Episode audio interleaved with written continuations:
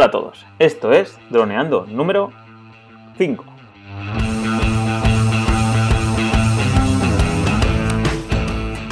Bienvenidos un día más al podcast de temática dron en el que hablaremos de muchos temas relacionados con el mundo dron. En el programa de hoy vamos a hablar sobre si los drones son ocio o trabajo. Pero antes recuerda que nos puedes contactar por redes sociales en Facebook, Twitter o Instagram, vía web en droneando.info o vía email en contacta.droneando.info. Un día más estoy con Calle, especialista en drones, y yo mismo, Dani Dura, especialista en apps. Hola Calle, ¿qué tal la semana? Hola Dani, pues muy bien, eh, muy, muy intensa como siempre, eh, y nada, preparado para hablar de un programa muy interesante como es, bueno, pues el, el ocio o el trabajo, ¿no? Que es lo que le vamos a, implementar a nuestro dron. Vamos a ver, pues eso, eh, en qué situaciones nos podemos ver para, para definir o para saber si estamos en una situación de ocio o trabajo y qué problemas podemos tener en, en ocio o qué, qué, cosas tener en cuenta cuando, cuando trabajamos. Bueno, entonces, pues al principio, como en todos los episodios, pues nos preguntamos unas preguntas, ¿no? Entonces, en, esto, en este episodio vamos a preguntarnos eh, en qué momentos pasamos de ocio a trabajo. Por ejemplo, ¿podríamos decir que es cuando empezamos a facturar? Mm, no sé. Podría ser cuando empezamos a subir algún vídeo YouTube y tal. No sé si hace falta estar certificado o algo. No sé. O simplemente grabando y subiendo ya es suficiente. Si cobro publicidad mediante YouTube, ya estoy, ya soy, ya estoy trabajando o sigue siendo ocio. Pues ese sería un poco las preguntas que vamos a contestar. Y aparte de ello, pues cosas relacionadas con, pues eso, el tema de si, hay cosas relacionadas con lo penal, pues si hacemos algo, pues si se cae el dron encima de alguien o qué, podemos pues esperar de, esas situaciones. Pero bueno, eh, primero vamos a verlo como para la sociedad, ¿no? ¿Qué, es, qué es, que los, los drones, ¿no? ¿Qué son para la sociedad? Sí, claro, hay que ver el punto de vista que tiene la sociedad con los drones, porque nosotros tenemos estas preguntas que están muy bien, pero al final, al final del día, pues también es importante ver qué punto de vista tiene la sociedad.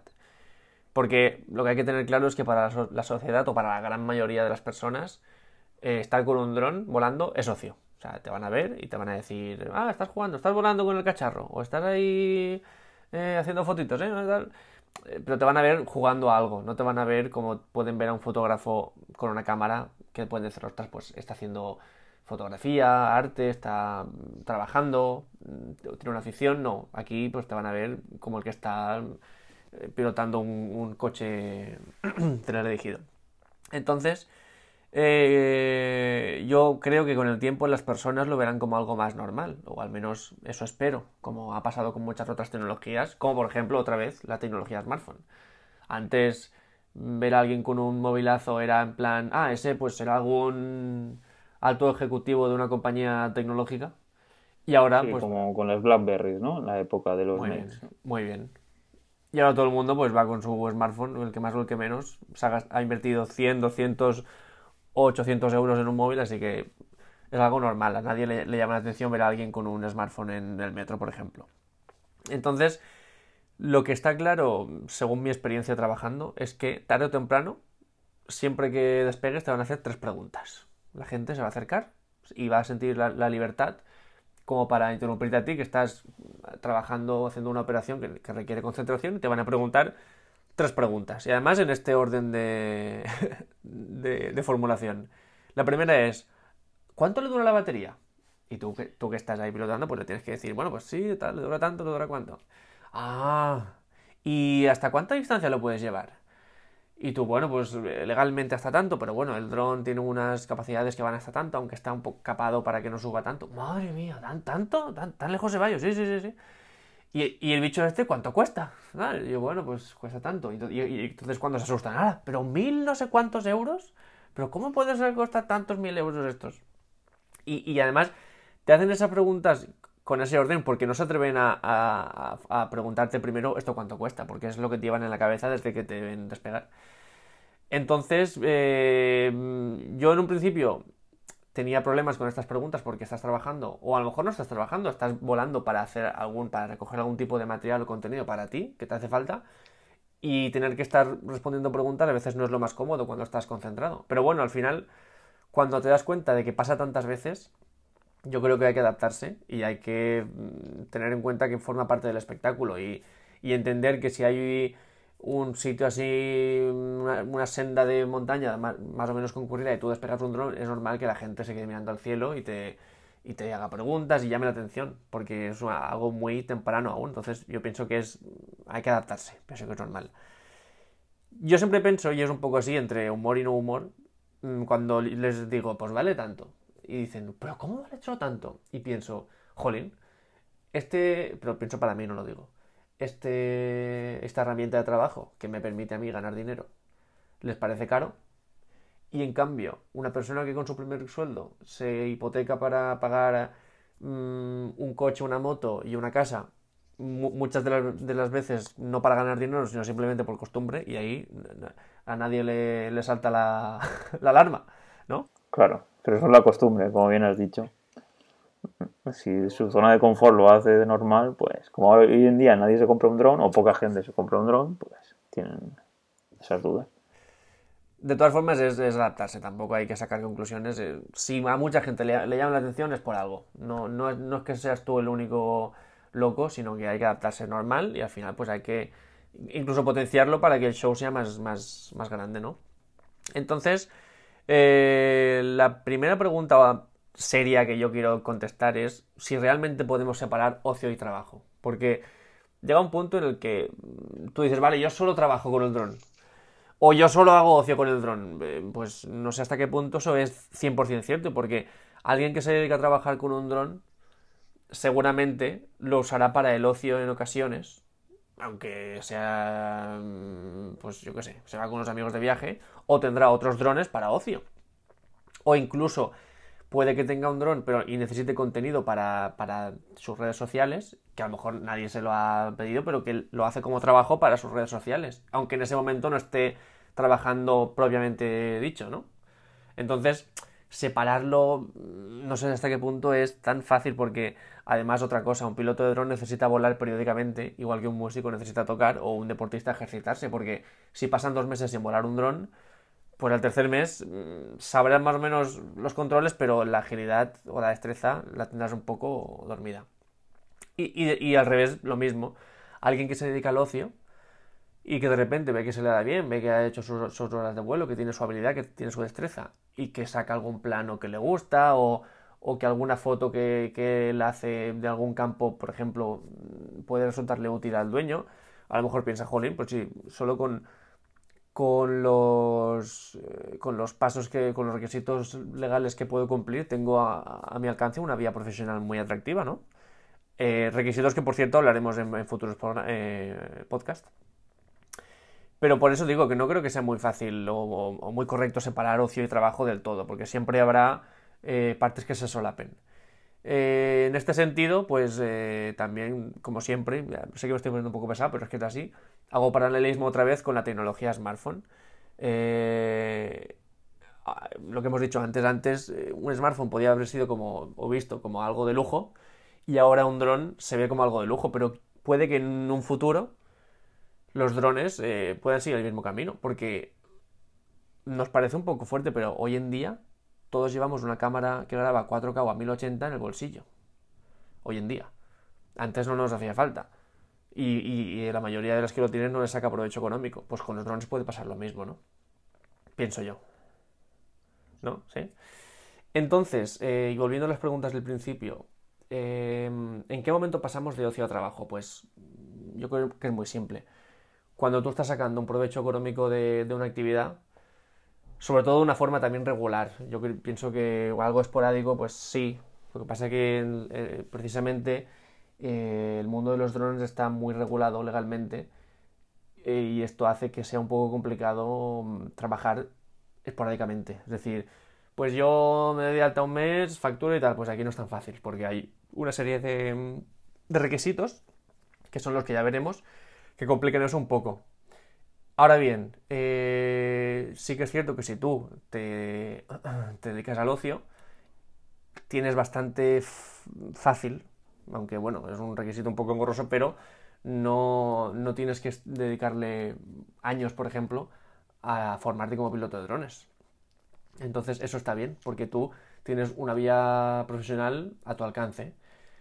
Eh, a la hora de decir que si a la hora de facturar ya estamos eh, siendo profesionales, pues pienso que sí, porque tú cuando estás facturando ya tienes una serie de, de habilidades, de ya has hecho todo un recorrido para poder facturar como piloto de drones, ya has tenido que pasar por todo lo que es tu formación como piloto, tu recolección de documentos, tu entrega de esos documentos, has pasado por todo, entonces una vez estás facturando ya eres un profesional. La, parte de subir un vídeo a YouTube y, ver si eso ya es profesional, eso es un poco más delicado, porque YouTube em, es como una especie de empresa, bueno, quiero decir, nos convierte un poco a todos en empresarios ahí dentro, aunque sea para, para ganar recursos mínimos.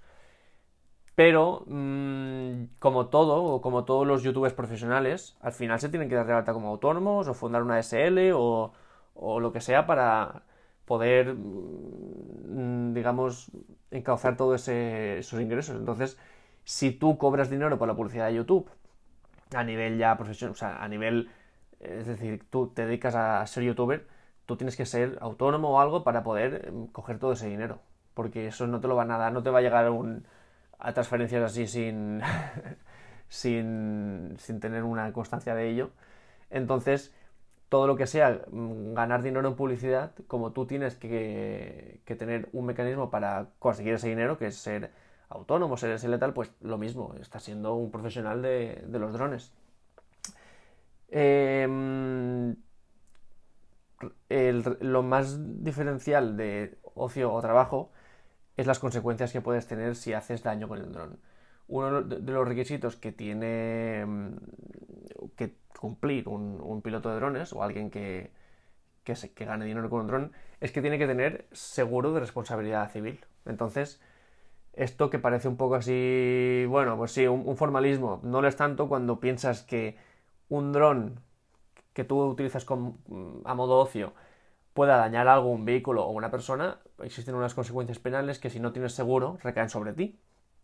Entonces, son preguntas o cuestiones que nos tenemos que, hacer y que tener en cuenta a la hora de eh, dar este paso, porque, mm, y volviendo al, ejemplo de esa persona que se dedica al ocio, pero que ve que puede tener un futuro, si tú pilotas todos los días, haces cosas que te gustan, ves que le puedes sacar un provecho y, conoces el, camino para, para hacerte piloto de drones, pues a lo mejor dices, jolín, no merece la pena correr este riesgo porque si puedo tener un seguro de, de responsabilidad civil, que ya veremos lo que cuesta, que, no es muy caro, y eso me va a quitar la, preocupación de que yo pueda tener, tener, consecuencias penales, pues a lo mejor merece la pena.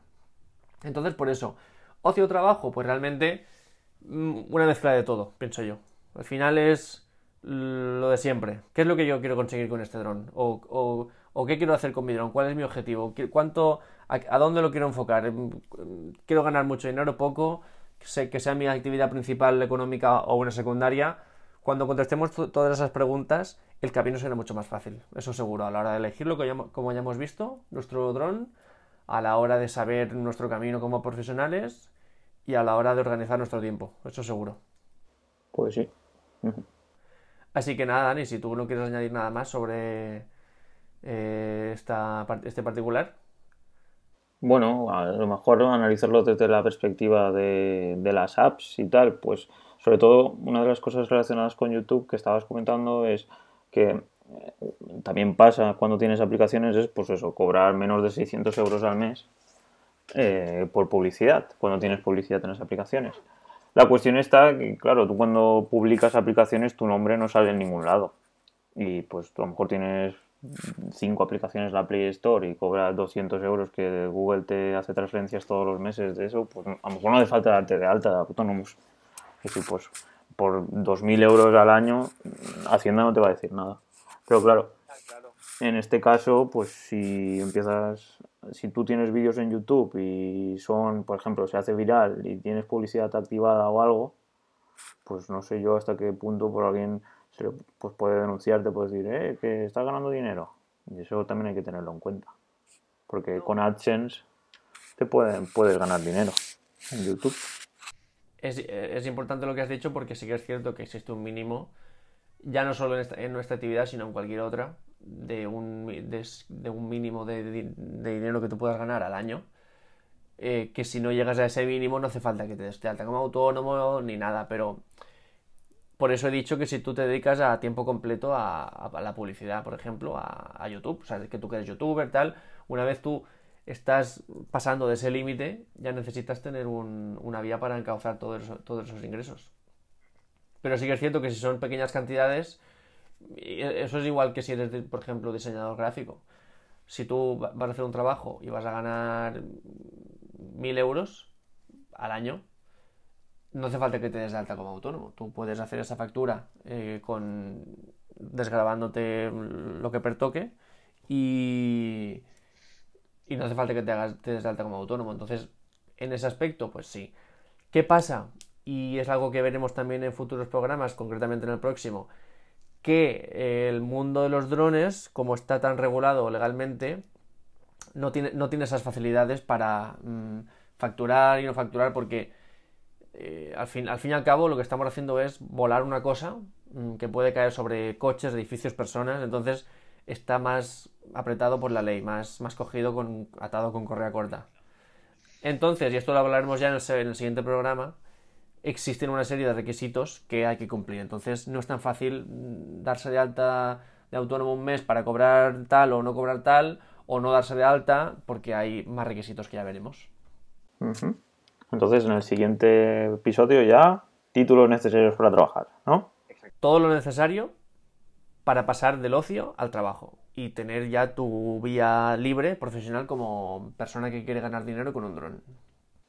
Genial. Pues creo que este episodio va a ser extremadamente interesante porque si hay mucha gente o hay gente que tiene interés en trabajar, pues le va a servir mucho para, pues eso, para tener una guía y saber qué pasos debe seguir para darse, pues eso, para poder trabajar.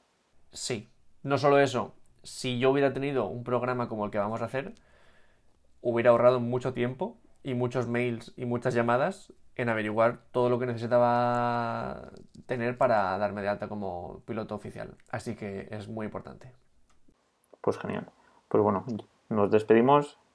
Cayetano. Nos despedimos. Eh, antes, de, antes de decir que, bueno, por supuesto, nuestras vías de contacto, eh, ya la saben, nuestra, bueno, por vía Facebook, Instagram, Twitter y eh, nuestra web, droneando.info o vía mail en contacto droneando.info. Ahí nos podéis decir vuestras experiencias, quejas, sugerencias, preguntas, lo que queráis. Es feedback que será bien recibido.